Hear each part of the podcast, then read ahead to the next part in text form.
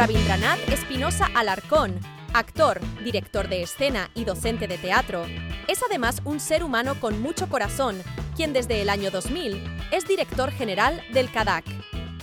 Hola, ¿cómo estamos? Ya por fin, segunda temporada de Entre Firmas.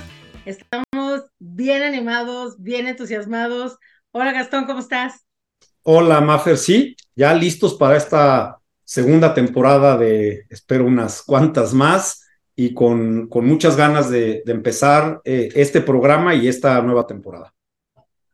Y hoy, bueno, además de agradecerle a Carlos que está allá atrás siempre cuidándonos, hoy tenemos un programa diferente porque creo que es un tema que nunca hemos tocado a lo largo de este año. Vamos a hablar de teatro hoy. Y para ello, pues queremos agradecerle a, a a Rabindranath Espinosa que haya aceptado. Ravi, muchas gracias por estar en este programa el día de hoy. Gracias a ustedes por invitarme, yo con todo gusto.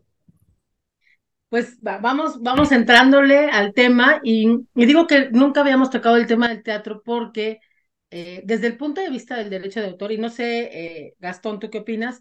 Casi siempre hablamos como del, del escritor y de los actores, pero nunca hemos hablado de un personaje muy importante en el teatro que es el director del teatro, ¿no? El director de escena, el director que lleva a cabo la, la puesta de una, de una obra dramática, ¿no? Entonces, Ravi, pues desde ahí retomemos el tema eh, o empecemos con el tema, ¿qué hace un director de teatro para el, para el público este, que nos va a escuchar este programa? ¿Qué hace un director de teatro? Bueno, ahora se ha versificado ya más los equipos de una producción teatral pero todavía para la manera en que eh, lo sigo haciendo yo y muchos compañeros, eh, diríamos que es quien va encontrando, de manera muy sencilla lo quiero explicar, los, el equilibrio entre la actuación, entre la iluminación, entre la música, eh, incluso, por supuesto, el vestuario. No que él determine, sino que vamos encontrando en ese diálogo que es cómo y qué, qué, es lo que queremos comunicar desde luego y cómo lo queremos comunicar. Por supuesto, el manejo del espacio, la propia escenografía. Hay, eh, cada parte de esto tiene alguien que lo, lo hace de manera ya especializada, por supuesto. Pero hay un diálogo abierto, incluso si es necesario y se puede físicamente o ahora por estos medios, con el autor o con la autora. Eh, eh, no en cuanto a una línea específica de la significación, sí, pero que no se sienta, no sienta que en algún momento se está alterando el sentido, la idea, el contexto de su obra. Entonces diríamos que es alguien que dialoga, a veces se dice que es como el gran orquestador, que hace que todo eh, eh, vaya lo, lo más armónicamente posible, equilibradamente posible en la escena, y ve el todo de, la puesta en escena. Entonces, en términos generales, esto es, ¿no?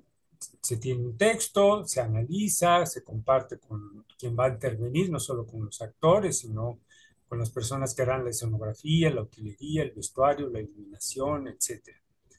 Y ahí vamos encontrando entre todos hacia dónde, eh, si sí queremos caminar hacia los puntos que hemos definido, y entonces cómo eh, vamos a lograr esto.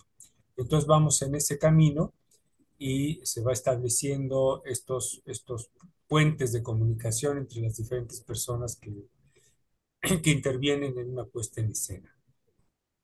Oye, Ravi, yo lo, primero que ahorita que, que cuestionaba eh, Maffer, el tema de, de, esta parte autoral y, y, de, este, de esta puesta en escena, esta representación escénica, lo primero que me viene a mí a mi cabeza es que, bueno, la ley de derechos de autor contempla un contrato, ¿no? De representación escénica, pero no, no menciona al director. Dice que es un contrato que se firma entre el autor o el titular de los derechos patrimoniales y el empresario para que hagan esta puesta en escena. Que, que el, director, y para que nos expliques a todos, no es el empresario, puede ser el empresario, el empresario funge también como director, son dos figuras diferentes. ¿Cómo funciona? Porque entonces el director, ya ahorita nos metemos a la parte legal, dirían en mi pueblo, pues qué pitos toca, ¿no? O sea, si el empresario es con quien firmo el contrato, el director, ¿a dónde lo ponemos, Ravi? Sí, fíjate que ahí eh, eh, nos encontramos en un punto muy importante que acabas de mencionar. No, el empresario en el, no es el, director de, de, la puesta en escena, o en, un, en algún momento podría jugar los dos papeles de empresario director o director empresario, pero en términos generales el empresario pues es el que se va a encargar de las cuestiones de gestionar derechos de autor, gestionar el teatro, los permisos. Obviamente hay una parte contable muy importante, esto cuánto va a costar, cómo se van a dividir, quién, quién va, eh, cuánto se le va a pagar a X, a Z y a Y, etcétera, etcétera. Y buscar las formas en que en el sentido empresarial sea un éxito, pues en tanto que sea una buena puesta en escena, y pero que sí eh, es que aquí en el teatro es muy difícil hablar en términos generales de las ganancias que se van a tener. Comúnmente salir a tablas ya es un buen punto, ¿no? O eh, si no hubo mucha pérdida, pero valió la pena, nos sentimos bien. Y, sí, efectivamente, ahí eh, sí sería muy importante, ya que espero que las personas que les interesa el teatro y sobre todo los, los jóvenes, me refiero a los jóvenes en el sentido que no tienen esa experiencia ya de trabajar sobre un, eh, hacer un trabajo profesional, eh, porque se habla de los derechos de autor eh, y todos lo, entendemos que es hacia el dramaturgo, hacia la dramaturga. Hay, entiendo por ahí, mm, bueno, ustedes me, corregirán si, si, no es así, entendí algo así como los derechos conexos que son eh, para la interpretación, en fin. Pero, por ejemplo, para la puesta en escena, no, no, no veo cómo un director puede eh, eh, respaldar que esa es su puesta en escena en cuanto a su trabajo creativo, en cuanto a que son ideas. Entiendo que los derechos de autor o esto porque también hay una confusión, ¿no? Entre propiedad intelectual y derechos de autor. Luego pensamos que lo mismo, los que no somos especialistas, luego los usamos como sinónimos y creo que no, no va por ahí. O la propiedad industrial, en fin. Eh, e, eso ustedes mejor ya me explicarán, nos explicarán a todos. Pero lo que sí eh, quiero decir es, eh, si yo realizo una puesta en escena, resulta muy interesante, etcétera, y alguien dice, ah, pues yo la pongo igual, Sé que los derechos de autor no, no, no se protege la idea, pero sí el cómo se expone, cómo se presenta, cómo se hace visible, eh, perceptible esa idea, y ahí es donde eh, se supone que entra la originalidad, el conocimiento, la experiencia, el trabajo de cada quien, que también puede ser con una actuación, por supuesto. ¿no? Entonces, el director y el empresario mm, podría ser en un momento dado la misma persona, pero no en cuanto a la función misma. El empresario no es quien dirige la obra. Podría ser la misma persona, pero cuando la dirige, bueno, entonces es el director de escena y cuando es el empresario es el empresario. Oye, eh, es bien interesante lo que acabas de contar porque eh, parecería que efectivamente eh, el director de teatro está en el limbo, ¿no? Eh, el director de teatro, a pesar de que, por ejemplo, el director realizador de la obra cinematográfica sí está contemplado en la legislación, y bueno, pues para efectos, digamos que hace casi que lo mismo que hace un director de teatro, es decir, coordinar todos los talentos o todos los componentes que integran una obra cinematográfica, pues en el caso del director de teatro, hace esa misma función, coordinar eh, que, que los actores embonen con la, con la parte literaria y que todos esos otros elementos que pueden ser, ya lo dijiste, iluminación, eh, música, escenografía, digamos que todo esto eh, se amalgame. ¿Cuál es el tema que yo veo? Y, ahí, Gastón, creo que hay una beta bien interesante, es simplemente que el trabajo del director de teatro no está fijado, porque la ley habla de que para que haya obra tiene que haber fijación el, el director de cine la fija a través pues del celuloide de la, de la, de la cinta, ¿no? Del video, y en el caso de ustedes, no. Entonces, incluso cada, a pesar de que tú puedes tener pautado cómo se va a desarrollar la obra de teatro que tú estás dirigiendo, yo creo que cada noche, cada obra o cada representación puede ser única, porque de repente a alguien se le fue parte del diálogo y tuvo que salir rápidamente con alguna cosa para componerla, ¿no? Entonces, es bien interesante. Creo que tiene que ver con el tema de la fijación, no me equivoco, Gastón, pero creo que vamos a un corte y regresamos justo para hablar de esto, ¿no? Pues estamos ya de regreso aquí en Entre Firmas y, bueno, acuérdense de darnos like, de seguirnos en esta segunda temporada porque vamos, vamos con más y vamos con todo. Eh, hay, quedó un, comentario que se me hizo muy interesante porque sí es algo un poco recurrente y luego entro a la pregunta, Mafer. Decía Ravi, oye, esto del derecho a autor, la propiedad intelectual, la propiedad industrial y tal, simplemente para que no se quede en el aire esta duda, la propiedad intelectual es este todo, es, digamos, es eh, el, la materia que contempla tanto al derecho de autor como a la propiedad industrial. Decir, la propiedad intelectual se divide en derechos de autor y propiedad industrial. El derecho de autor, como lo hemos platicado aquí muchas veces, está encargado de proteger a las obras literarias y artísticas que son creadas por esta persona física y es este reconocimiento ¿no? que hace el Estado a estos creadores de obras literarias y artísticas, como acabo de mencionar. Y por otro lado está la propiedad industrial, que tiene toda esta cuestión de invenciones, patentes, modelos, diseños, signos distintivos como son marcas, avisos comerciales, denominaciones de origen. Entonces, sí es importante referirnos al derecho de autor como tal y la propiedad intelectual como esta materia que engloba tanto al derecho de autor como a la propiedad industrial. Y en el tema del teatro, evidentemente, quien protege al, al, al, a las obras que tienen que ver con el teatro, tanto desde el guion, y ahorita ya voy a empezar a entrar a este tema del director porque está bien interesante, como la actuación que hacen los diferentes actores que interpretan a los personajes en la puesta en escena de esta obra de teatro, que son estos derechos conexos, pero todos basados en un guion. O sea, hay, un guion de, en el cual entiendo el director, pues se va a basar para darle a cada quien no solo eh, el rol o el, o el, papel o el personaje con las líneas eh, y, diálogos que tienen que hacer, sino esta secuencia, este ritmo en, la obra de teatro.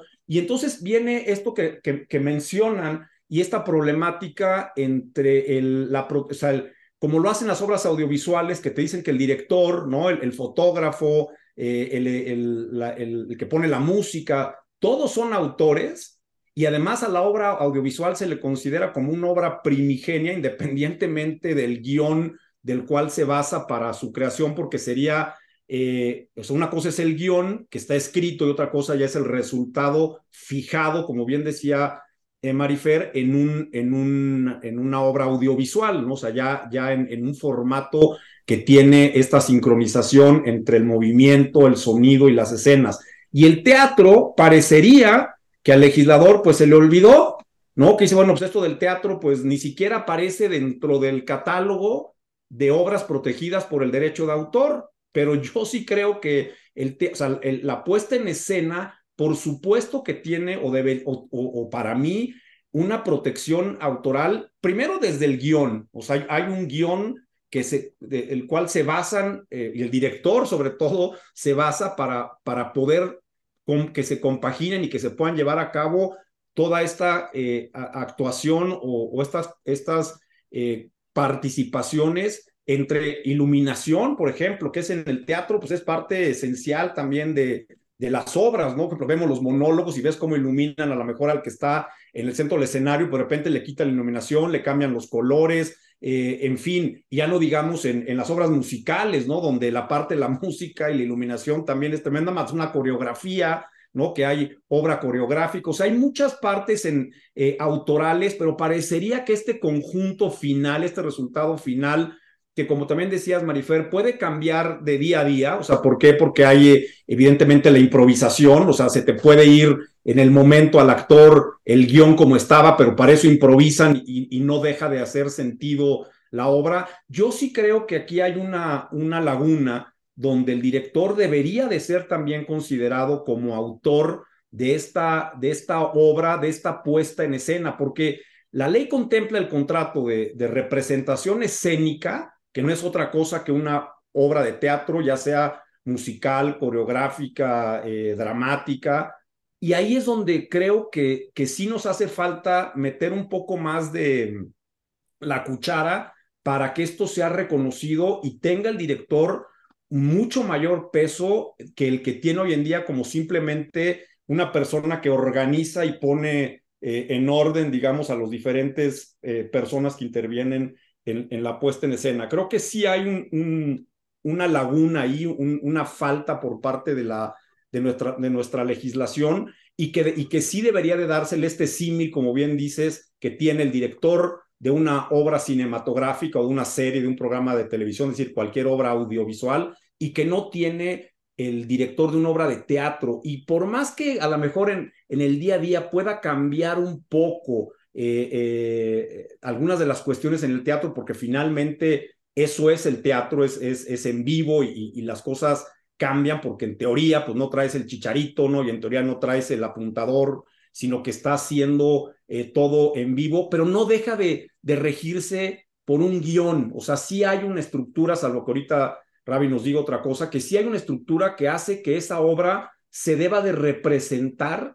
de la misma manera todos los días, con este cambio que no es, que no es de fondo, que podían ser cambios un poco quizá de forma en el momento por esta espontaneidad y, y, esta participación del propio talento. Entonces yo creo que sí hay ahí un, un, un área de oportunidad jurídica de, de, de, peso interesante para motivar a una reforma, yo creo, eh, a la ley para que se le reconozca a este director el trabajo que hace para no solo coordinar, sino que hacer que esta puesta en escena pues sea, digamos, lo más similar cada día, ¿no? O sea, que quien vaya al teatro no diga, no, pues ayer lo que pasa es que cambiaron todas las escenas y este cuate, no, pues él ni salió ayer, ¿no? O sea, ¿quién, ¿de qué me hablas? O sea, el que va a ver una, una obra de teatro, pues en teoría, pues es la misma, ¿no, Ravi? Sí, mira, ahí sí, eh, eh, qué bueno que lo mencionas para hacer la diferencia, desde luego que sí. Si uno parte de un texto, de una obra de, escrita, uno tiene que apegarse al texto, tiene que apegarse a, a la estructura, al, a la al género, al número de actos, etcétera, etcétera. Y desde luego que tiene que tener una obra de teatro, una, una, una temporada de teatro tiene que tener una eh, constancia eh, y no puede ser una obra un día u otra otra y esto que decían, no, ahí siempre hay una parte que nos da esa estructura, nos da esa parte. Esto que decía María Fernanda, pues son eh, cuestiones que pueden pasar, son accidentes o ciertos matices ya muy, muy sutiles, pero que no cambian en lo absoluto realmente el, el, el contexto, el sentido de la obra, la obra misma. Lo que sí es importante es saber si, por ejemplo, hablamos de Hamlet. Pues Hamlet es un personaje muy conocido, hasta por nombre, a lo mejor muchas personas no han visto una obra de eh, una puesta en escena de Hamlet, pero lo ubican, aunque sea por el nombre, o a lo mejor alguna vez se han topado con, con una cuestión cinematográfica, una película basada en los textos de, eh, de, Shakespeare, en este caso de Hamlet, que hay muchas películas, que ahí es otro asunto, ¿no? Porque ahí cambia, es otro lenguaje, cercano, pero es otro. No, pero sí de un director o una directora a otro o a otra, sí hay cambios muy importantes de concepción. No del texto, no vamos a ver una obra que si la pone X o Z, entonces ya no es la obra de Shakespeare, no, es la misma, son los mismos textos, se trabaja con el mismo rigor, pero la concepción de la puesta en escena puede ser muy, muy diferente sin cambiar la historia, sin cambiar los personajes, sin cambiar los textos. Pero la idea sí eh, eh, es muy difícil. No hay pues un patrón que diga, a ver, si usted va a poner esta obra, la tiene que poner así. Como sí lo hay en algunos otros cuando se habla de derechos, ¿no? Eso pasa mucho, hasta me entiendo, eh, no estoy muy enterado porque no es mi campo, pero hasta donde entiendo en los musicales. Cuando hay una gran empresa que tiene los derechos, en puestas que se hacen en otros lados, por ejemplo, si es una empresa en Estados Unidos que suele pasar y se va a poner ese musical en México, no solamente se pagan, sino que muchas, veces vienen para que se ponga cómo están las coreografías, cómo están el vestuario, tal y tal, y que sea una, una producción lo más parecida a lo que se tiene registrado. En el teatro no, podemos ver cambios muy importantes en el vestuario, en la iluminación, en la escenografía. Alguien, por ejemplo, podría poner Hamlet con una, con una escenografía más apegada al contexto de un castillo en el siglo XIII en Dinamarca, eh, este, eh, haciendo esto, y alguien no, podría plantearlo en un, en un espacio vacío y nada más jugando con la luz y algunos elementos muy sencillos, o el vestuario, un vestuario que se apegue completamente a, la época, que se pueda detectar lo más cercano posible a la época, o ser algo totalmente contemporáneo. Y no va a cambiar el sentido del texto en sí ni de los personajes, sino hay una visión eh, diferente en esos, en esos terrenos. De hecho, la actuación misma no lo tenemos tan así porque pues eh, los registros, unos de plano no existen, eh, había la imposibilidad tecnológica de hacerlo, y en otros casos porque se pierden o no se hacen del todo. Pero si nosotros pudiéramos imaginar cómo actuaban hace un siglo, hace dos, hace tres, hace cuatro, la misma obra, nos daríamos cuenta que hay diferencias sustanciales hasta en la forma de actuar. Y entonces ahí estamos em, en otro terreno. Ok, vamos a ir al corte, pero nada más para regresar, solamente me gustaría que aclararas, Ravi, ¿qué hace un director ya, ahora sí en lo práctico, cuando dice, a ver, vamos a montar Otelo, ¿no? ¿Qué hace? Eh, leen, tú haces anotaciones, cosa. En la práctica, ¿cómo funciona la dirección? Vámonos al corte. Pues ya estamos de vuelta y esta, este programa ha resultado bien, bien interesante. Ravi, retomando pregunta, ¿cómo se hace en la práctica el trabajo del director? Bueno, también hay generalidades, pero también hay particularidades. Ahí sí diría, voy a expresarlo como lo hago yo, que habrá muchas cosas que se parezcan, habrá alguien que a lo mejor diga, no, yo no haría eso, tal y tal. ¿Qué hace uno? Bueno, sí, desde luego hay una inquietud. Lo primero que uno busca es algo que le interesa. Eso también hay por encargo, se puede hacer también, que viene un, aniversario, bueno, aquí que estamos hablando de Shakespeare, entonces que se va a convocar y que se requiere, ah, bueno, pues entonces busca el más, eh, el texto que más le apasione a uno o el que se, que se pueda montar. Bueno, entonces primero, sí, seleccionar por qué quiero poner esta obra, por qué me interesa, etcétera, etcétera. Ahí hay cosas personales. Y luego se convoca a los eh, actores, actrices, para platicar, para decirles cuál es la idea, porque los invito o estamos en contacto para llevar a cabo este trabajo. Se lee, por supuesto, si ya se conoce la obra, este, pues platicamos, de todas maneras hay que estudiarla una y otra y otra y otra vez. Y asimismo, bueno, quién va a iluminar, quién va a vestir, quién va a hacer la escenografía, etcétera. Otra parte muy importante, desde luego, es ¿y dónde la vamos a poner? Porque también eso determina cosas. ¿Qué tipo de espacio queremos para esta obra? Un espacio a la italiana, uno en arena, abierto, cerrado, etc. No, ahora cada vez se hace más. No, vimos una casa que estaba en ruinas y ahí vamos a poner este Hamlet, ¿no? Para seguir con este ejemplo. Y entonces ahí vamos a hacer todo un dispositivo escénico, pero en un lugar que no es un edificio teatral como tal. Claro, habrá que cumplir con una serie, una serie de requerimientos, ¿no? Que ya no son solamente los creativos en la escena, sino los permisos, este, protección civil, todas estas cosas, ¿no? Los accesos de entradas, de salidas, todo eso. Entonces, todo eso determina la idea que uno tiene. A ver, esta obra la quieren montar de esta manera, tal, tal, les interesa. De hecho, hasta cuando se selecciona a, los actores, a las actrices, pues uno piensa primero con quién trabaja uno sin problema. Porque si no, luego se pasa uno resolviendo problemas de, personalidades y, uno dice, bueno, no, pues esta es una obra de teatro, esto no es un, un, consultorio, eh, terapia psicológica o algo, ¿no? Entonces, es, pero también quién está abierto si es que va a ser algo mucho más contemporáneo, un poco más experimental el asunto o un poco más este, vanguardista. ¿Y quién diría, no, yo esas cosas no las hago? A mí pónganme en mi vestuario como antes y nada que yo me tengo que subir quién sabe a dónde. ¿no?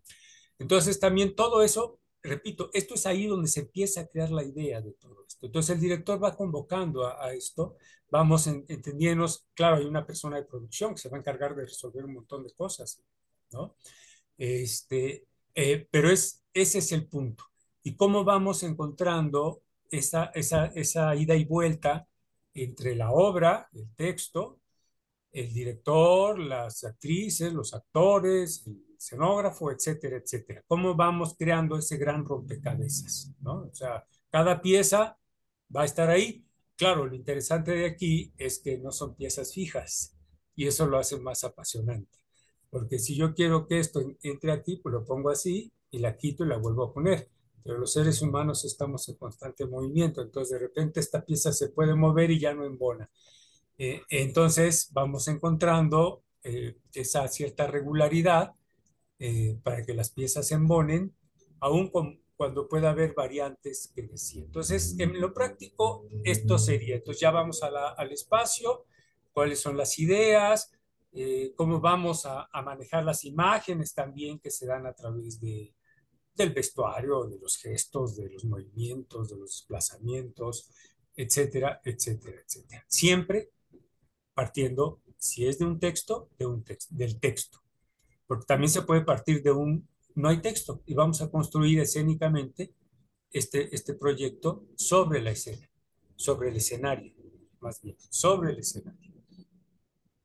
Oye, fíjate que ahorita que comentas esto, fíjate, sin texto, ¿no? Cuando eh, eh, escucho lo de hay un texto, bueno, eh, hablando del tema autoral, me queda clarísimo pues, que hay un autor de ese texto y a lo mejor hay una adaptación y, y ahorita te, te, preguntaré el tema de, de, de, derechos, de a quién le pago y si es adaptación y si es un... Pero ahorita que mencionas que a lo mejor no hay texto y vas creando este, esta puesta en escena, pues ahí seas director o no, pues esta creación finalmente va a terminar, no sé si la escriban, o sea, si esto lo, escribes o, lo, estás replicando cada día y ya se queda ese guion no escrito o si hay un guion escrito de esta sobre esto nuevo que vas creando o esto que creas sin guion, pero que finalmente va a haber un, un guion, valga aquí la redundancia, o no va a haber un guion y va a ser cada día un, poco eh, de, más hacia el, hacia el lado de, de esta creatividad o de esta, de, de, esto,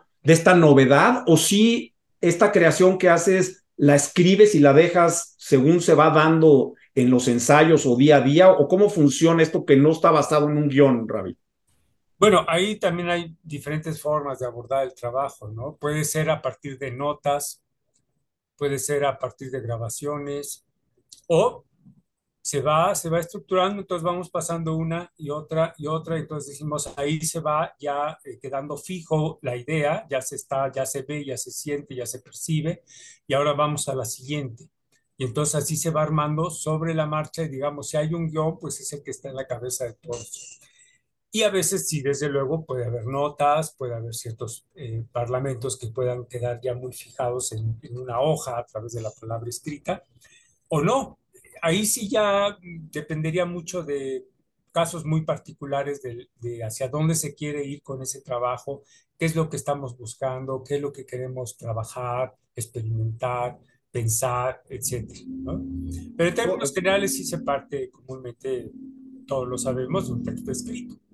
Claro, porque al final eh, esto, esta creación que haces y que de alguna manera queda plasmada en la actuación que se va haciendo y en estas escenas que, le vas dando, digamos, el visto bueno y que sigues a la siguiente hasta que con toda esta concatenación de escenas, pues terminas con esta obra, pues para mí habría sí o sí un derecho de autor de, que, de quien haya esto, este desarrollo y esta creatividad, que serías autor y otra vez al director, pues lo dejarías como de lado, ¿no? O sea, tu, tu inicio como director se transforma en la autoría de este guion que se fue creando basado en la dirección, pero la ley te lo protegería como autor y no como director. Y esto está bien interesante porque creo que vale la pena eh, meterse más para, para buscar esa protección del director, porque esto que me platicas no es tan alejado de cómo funciona el director de una obra audiovisual. Al final del día eh, es, digo, con sus cambios y con sus eh, bemoles y tal, pero, pero tiene, tiene ese parecido y creo que está interesante porque parecería ridículo y, una salida sería, bueno, pues graba tu obra, ¿no? O sea, está la puesta en escena, pues grábala y entonces tienes una obra audiovisual de la obra de teatro, ¿no? Para que entonces puedas tener como director pues esos derechos de la obra audiovisual, pero no, no de la de teatro. Dices, bueno, pues qué ridiculez y qué complejidad, pero es una forma de tener pues esos derechos, porque yo sí he visto, por ejemplo, obras de teatro que las pasan en la tele, ¿no? Las pasan en plataformas, o sea, sí está la obra de teatro, pero como ya está fijada en un soporte, parecería que entonces es una obra audiovisual, pero no lo es, porque realmente es una obra de teatro y allá hay una mezcolanza bien interesante para, para desmembrarlo y, y, ver si entonces te vuelves en director de la obra audiovisual, porque la fijaste en este soporte ah, y no de un director de una obra de teatro, porque el director de la obra de teatro pues no tiene, no tiene ese derecho. Y ahí ya me metí en un berenjenal, Maffer, este, bastante divertido, porque quizá es buscar la manera de proteger a los directores, diciendo, bueno, pues vamos a grabar tu obra de teatro y por lo menos que tengas los derechos de, autor como director de esta fijación de esta obra de teatro o de esta puesta en escena. Yo no lo he visto en materia de, registro, pero sería interesante por ahí eh, buscarlo, ¿no? Eh, metiendo mi cuchara, yo sí creo que la manera en la que se podría eh, registrar una obra de teatro sería a través de la fijación de una obra audiovisual, porque lo que se explota no es la obra audiovisual, finalmente es la obra de teatro. Pero la manera de poderla llevar a registrar al indautor es a través de un video en el, en el que quedará sentado las pautas o las direcciones, indicaciones del director en relación con la puesta en escena de esa obra. O sea, ahí, ahí, ahí está la parte literaria, ahí no nos vamos a meter. Nos vamos a meter con todo eso adicional que le suma el director de teatro porque también podría ser como sucede con el director de orquesta. El director de orquesta se basa en una obra que ya existe y le imprime su sello y genera su propia versión. Entonces, esa misma versión es la que genera el director de teatro en relación con la obra dramática que se representa. Entonces, yo creo que la fijación a través de la obra audiovisual, y yo creo que aquí estamos ahorita como eh, analizando y pensando en voz alta, es la manera en la que los directores de teatro pueden llevar a registrar sus obras, que son las puestas en escena. Lo mismo que el coreógrafo. El coreógrafo hace un diseño de, ¿no?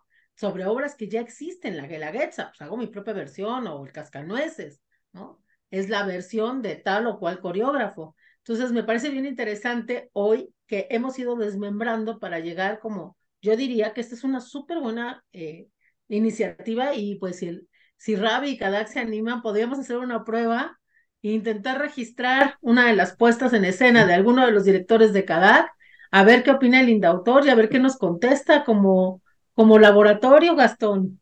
No, claro, y luego lo traemos, oye, y luego si, se lo, si nos lo niega, pues lo traemos al programa para que nos explique aquí a todos por qué lo negó. Sería muy bien. Sí, y fíjense, ahí, claro, es que se, ya se entran en cuestiones eh, qué bueno que es esto del berenjenal, porque sí lo es. Digamos, eso sería de una forma testimonial, ¿no? Decir, aquí está. Eh, y pero ahí no sé jurídicamente cómo entran los asuntos, ahí por eso digo esto, porque entonces esto no es teatro, pues claro que no, porque el teatro no, es, no se filma, el teatro es, sucede y en ese momento ya no sucede, ¿no? Sucede y ya, lo que pasó ya no.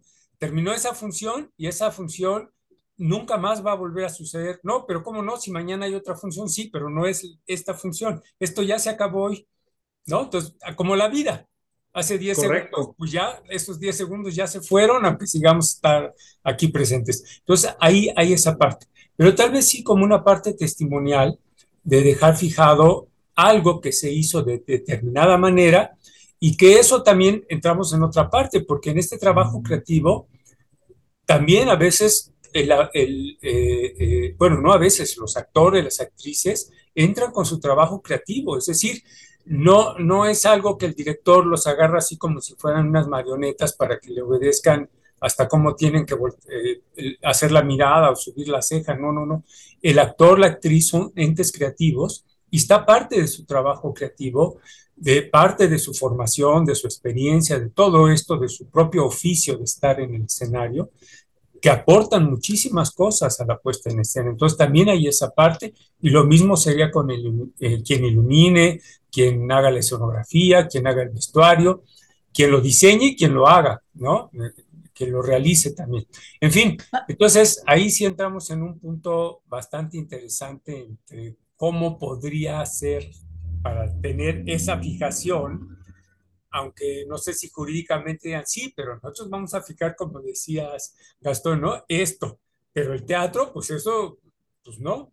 Y esa es la circunstancia tan particular de algo que sucede. Y, y, qué bueno que pusiste el ejemplo del director de orquesta o de los propios músicos. O sea, Sí, en la partitura ahí está, sería el texto, ¿no? Exacto. Pero a la hora de interpretarlo, pues igual pasa el compás, ya se acabó, ¿no? Ya será, y si mañana dan otro concierto de las mismas eh, este, obras musicales, pues sí, pero es el otro concierto, ¿no? Y sí, claro que se imprime un sello particular en, las actuaciones.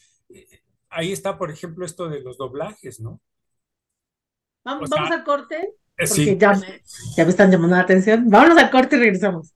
Pues ya estamos de regreso y, este programa de veras ha sido bien interesante, eh, espero para Ravi y Marifer, pero para mí me, está moviendo algunas cosas que yo no había pensado, eh, sobre todo en esta parte de los derechos del director, de por qué la ley le da derechos de autor al director de una obra audiovisual, pero no le da derechos de autor al director de una obra de teatro o al director de una orquesta, ¿no? Cuando efectivamente ellos están poniendo mucha de su creatividad y ordenando y creando para que se pueda llevar a cabo, en el caso del teatro, una, una puesta en escena. Y es algo que creo que ya lo estamos dejando aquí, eh, seguramente generará muchos comentarios, espero en la audiencia, espero muchas preguntas. Y, y sí, Mafer, creo que vamos a, pedirle a, a que nos de alguna em, obra que podamos llevar a registrar bajo esta premisa de llevarlo grabada, pero no como obra audiovisual como tal, sino estamos llevando grabada una obra de teatro y vamos a buscar los derechos del director, a ver qué nos dice la autoridad y empezar a sentar precedentes. Tomando esto, esto en cuenta y dejando esta, ya no es mosquita, yo creo que es un abejorro en la oreja porque sí estuvo bastante, está bastante interesante. Hablamos obviamente de derechos de autor, de poder hacer una obra de teatro, de hacer una obra de teatro basada a lo mejor en un libro, ¿no? Este, en una novela. Y si lo queremos hacer, Ravi, si tú mañana tienes ganas de, de sea Shakespeare, eh, de, García Márquez, de, cualquier autor, oye, quiero hacer una obra de teatro, una puesta en escena basada en tal libro, ¿qué camino se, se debe de seguir? O sea, ¿cómo, cómo funciona esto? ¿A, a, quién te diriges para solicitar autorización para poder llevar esta puesta en escena para adaptar de un libro a un guion teatral, eh, explotar estos derechos. ¿Cómo, funciona esto? Si nos puedes platicar alguna experiencia que hayas tenido. Mira, tan precisa no, eh, eh, son generalidades. si se va a hacer una adaptación, ya sea una propia obra de teatro o una novela que se quiere llevar al teatro, etcétera, bueno, primero, desde luego, este, quién, cómo y de qué, de qué se va a tratar para que la parte sí pase al teatro pero no pierda la parte estructural del contenido si es que es una novela. Y de ahí, yo en lo particular, no, nunca lo he hecho, pensaría, sí investigar, diría, bueno, tengo que ir a dónde? A Indautor, tengo que ir a SOGEM, tengo que buscar si es que vive o quién tiene los derechos de, ese texto, de ese libro, de, etcétera, y entonces, ¿cómo le hacemos? O si es del dominio público, y no hay quien tenga los derechos, bueno, pues supongo que eso simplificará mucho más las cosas. Y ahí, fíjate, yo iré hasta una parte más de carácter ético, eh, eh, porque a veces pensar en cambiar un texto por volverlo supuestamente actual, pues acaba uno deshaciendo el texto. Y creo que ahí sí, definitivamente eso no se vale, porque si se va a partir del texto, entonces hay que ir con el texto. O en su caso, sí puede ser, también habría que ver cuál es la, forma eh, jurídica que se requiere decir, a partir de este texto, de la idea de este texto, nosotros vamos a crear algo diferente, pero sí decir que estamos partiendo, o sea, no lo vamos a llevar como tal.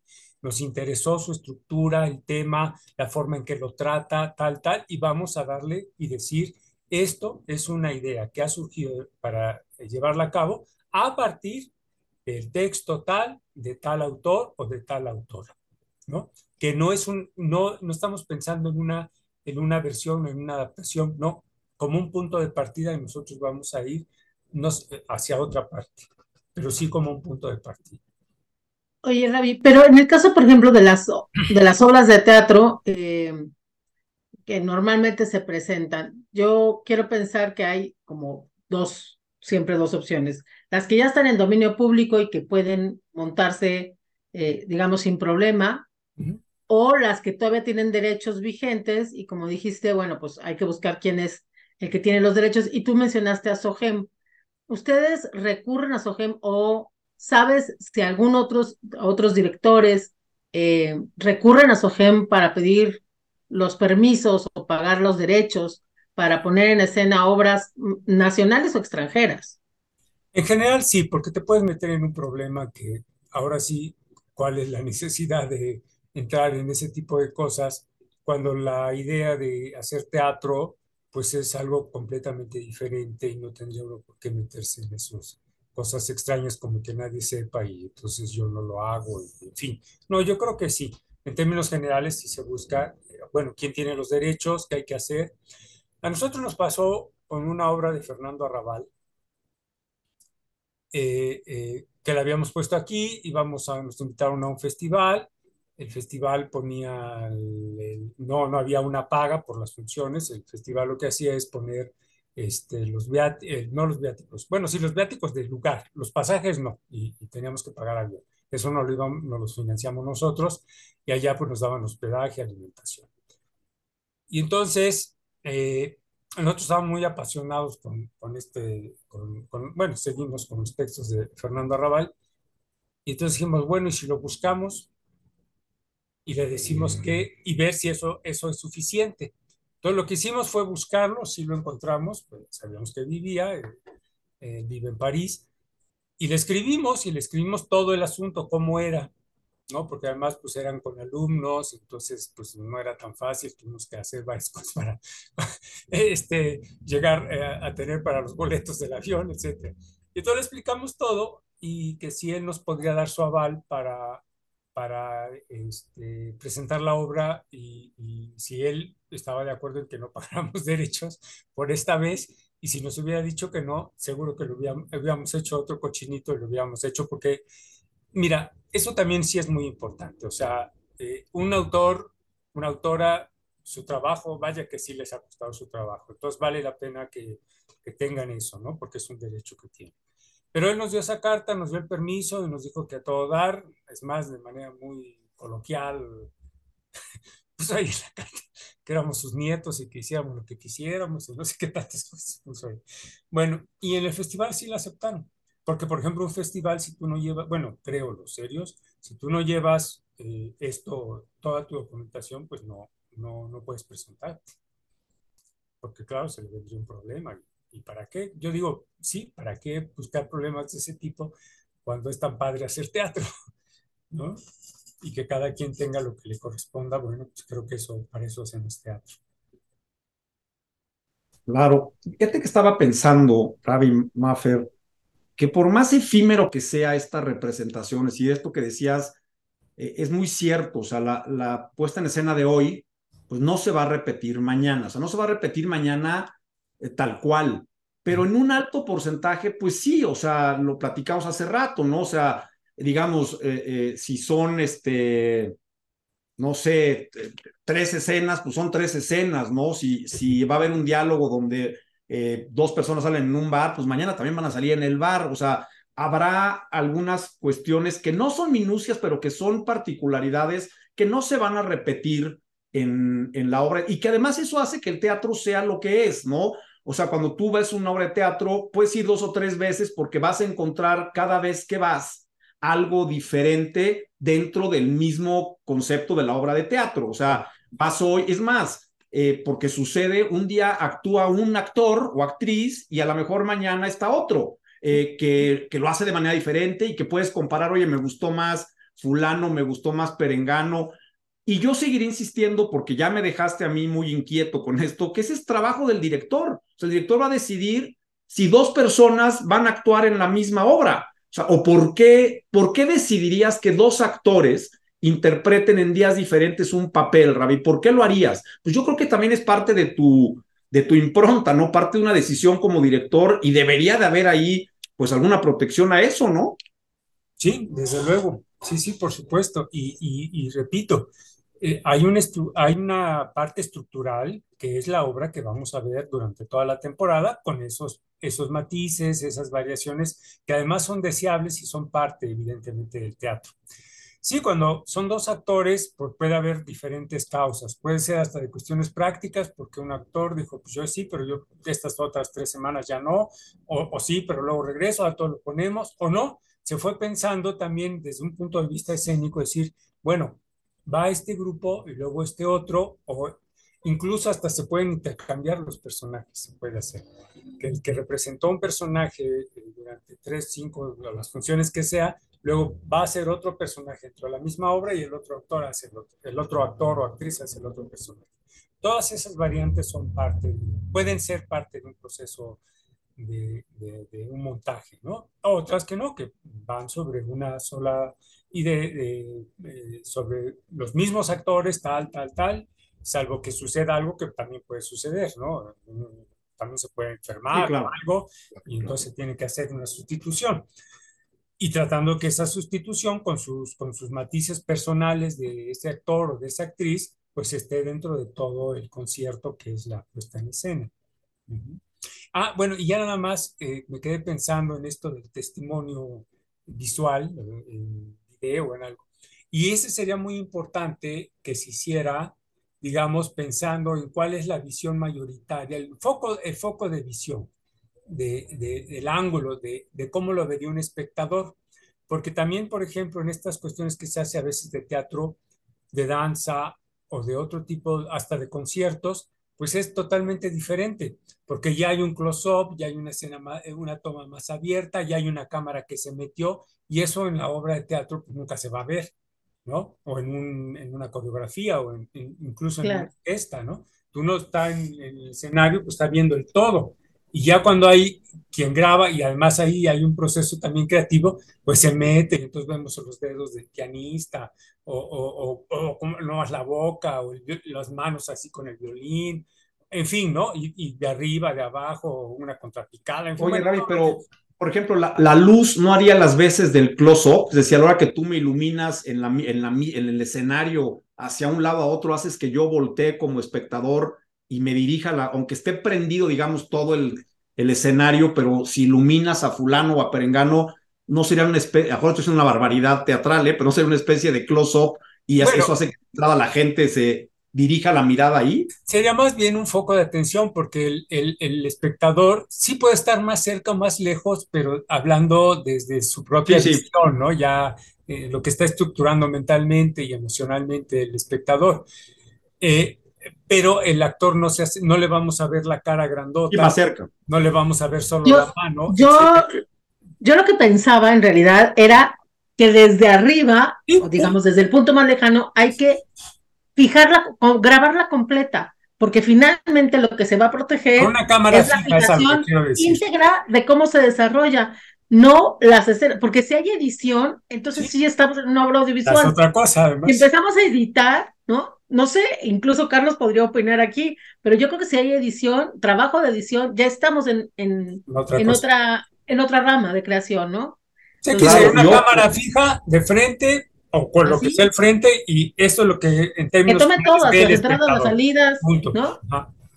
Oye, bueno, pues ya se nos acabó el tiempo, pero Ravi, ¿por qué tenemos que ir al teatro? ¿Por qué hay que recuperar el teatro? ¿Por qué la gente tiene que ir al teatro? ¿Y por qué es bien padre hacer teatro?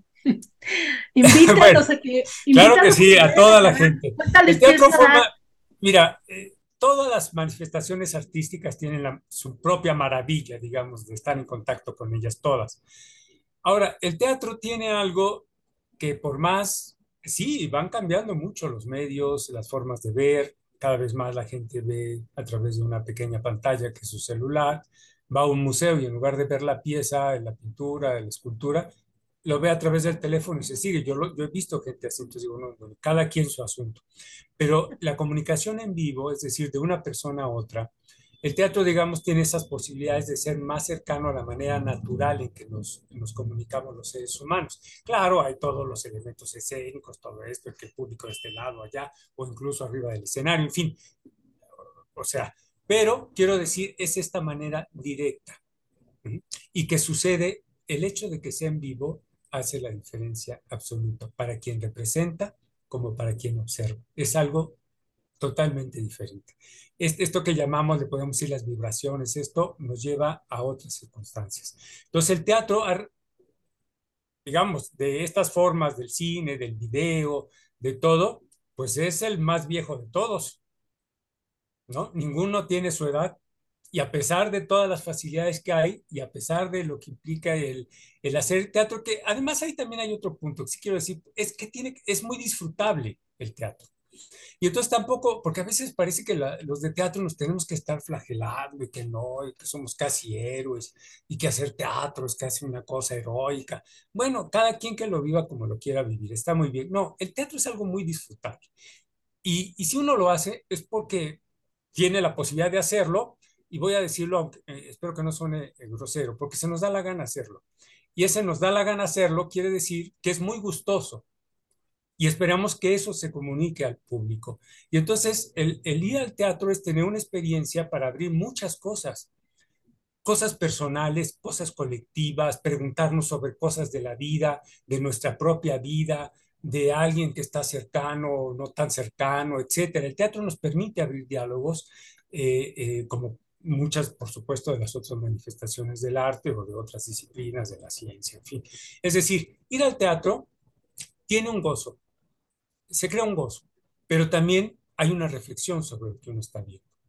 ¿no? Nos hace pensar, nos pone en marcha, nos pone en acción. Ah, esto, nos hace coincidir, nos hace disentir, no, esto, lo otro, que, o no, sí, qué bien. Y luego hablamos con alguien que también la fue a ver, no, esto, ¿cómo crees que va a estar espantosa? Estaba genial, no, no es cierto. Eso, esa dinámica de, de poner, de echar a andar el pensamiento, eh, el análisis, etcétera, es muy, muy importante. Entonces, yo sí creo que es muy importante que la gente vaya al teatro, no porque yo hago teatro, sino porque creo que es importante el teatro, no porque yo lo hago, bastaba, ¿no? Sino para que eh, se tenga esta experiencia que sí es, es, es. No, genial y creo que esta invitación eh, es, es muy, muy, sensata y muy, y muy justa de tu parte. Eh, creo, que igual yo debe haber empezado por ahí. ¿Qué hace CADAC? ¿Qué es? ¿Qué, qué es ¿Cuál es su función y por qué es importante CADAC, Ravi? Mira, nosotros somos una asociación civil. O sea, nuestras siglas son Centro de Arte, Dramático, ACE esta, esta, esta institución la fundó el maestro Héctor Azar en 1975. Y pues ya estamos eh, casi finalizando el año 48 de su existencia aquí en, este lugar de Coyoacán precioso. Y CADAC tiene dos, dos eh, eh, ramas muy importantes. Una es lo que llamamos nosotros el teatro al servicio de la persona, y yo te lo voy a explicar. Y el otro, lo voy a explicar brevemente, pero es el más sustancial para nosotros. Y otro es la persona al servicio del teatro, que son todos los profesionales, como directores, como escenógrafos, como dramaturgos, dramaturgas, etc. La, gente que se dedica profesionalmente al teatro. Pero la, la primera que dije que es el teatro al servicio de la persona, esa es una parte sustancial. Es el teatro, ¿cómo puede entrar ser una parte del desarrollo de las personas, dentro de todo su desarrollo que están en casa, en su escuela, en la actividad que si ya hacen en el caso de los adultos, se dedican a una profesión.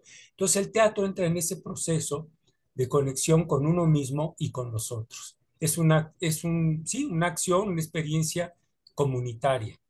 Y ahí el teatro entra de manera muy, muy importante en el desarrollo personal de niños, de adolescentes, de adultos, de adultos mayores. Y también hacemos trabajo con asociaciones similares o con instancias eh, públicas, eh, donde el teatro entra como una parte más de todo un programa que tiene la idea de ayudar, bueno, no es que ayudar, esas palabras no me gustan, de ser parte de un proceso en personas que presentan características específicas. Gente en situación de calle, personas con eh, broncas con tóxicos, eh, personas en reclusión, víctimas del delito, en fin, donde hay un cuerpo de gente especialista, esto, pero que el teatro, esta capacidad que tiene la propia acción de hablar de eso, que a lo mejor está atorado ahí, casi una cosa terapéutica, guiada por personas especiales, especiales eh, especialistas en esto, pero nosotros la especialidad que tenemos es que eso se eche a andar, ¿no? Y entonces hablar de esto, verlo, verlo en otras personas, o poder hablar de algo a partir de un personaje que es, eh, él me platicó, él me dijo, a él le pasan esas cosas, si es que no puedo decir, eso me pasó a mí, entre otras cosas. Entonces, eh, cada, eh, eh, nos interesa mucho este tipo de, cuestiones porque creo que el teatro las promueve, las abre y, logra que sea menos complicado el asunto, creo. Ah, bueno, pues a mí me parece maravilloso. Yo de verdad, este, se me fue rapidísimo el tiempo. Gracias, Ravi. Gracias, Gastón. Ha sido un programa maravilloso. Si vamos a hacer ese laboratorio, Gastón. No, no, seguro, este, ya, ya nos comprometimos y, lo haremos. Creo que es algo bien interesante por, por diferentes circunstancias, pero sobre todo porque hasta, hasta legalmente hay que apoyar al teatro, ¿no? O sea, no nada más es ir, sino también apoyar a toda esta labor creativa que parecería que está en este, en este limbo y que necesita también de, esta, de este apoyo. Y, y qué bueno que dijiste que hacías el teatro porque se te daba la gana. Yo creo que muchas cosas en la vida las tenemos que hacer porque se nos dan nuestra regalada gana y ya es hora de empezar a hacer las cosas por gusto y no por obligación. Te felicito de veras, gracias por, por, compartir con nosotros y por la labor que haces con Kadac, la verdad, bien interesante. Y aquí estaremos eh, para ayudaros en lo que se pueda. Y muchas gracias, de verdad, por estar aquí, Mafer. Muchas gracias, gran programa. Muchas gracias a ustedes. Gran programa, Ravi. No olvides, mándenos cartelera. Aquí también hacemos promoción de la cartelera que salga en cada y sobre todo cuando haya cursos para, para chavos, para adolescentes, para niños que quieran hacer teatro porque se les da la gana. Muchas gracias a todos. gracias. Hasta la próxima. Chao. Bye.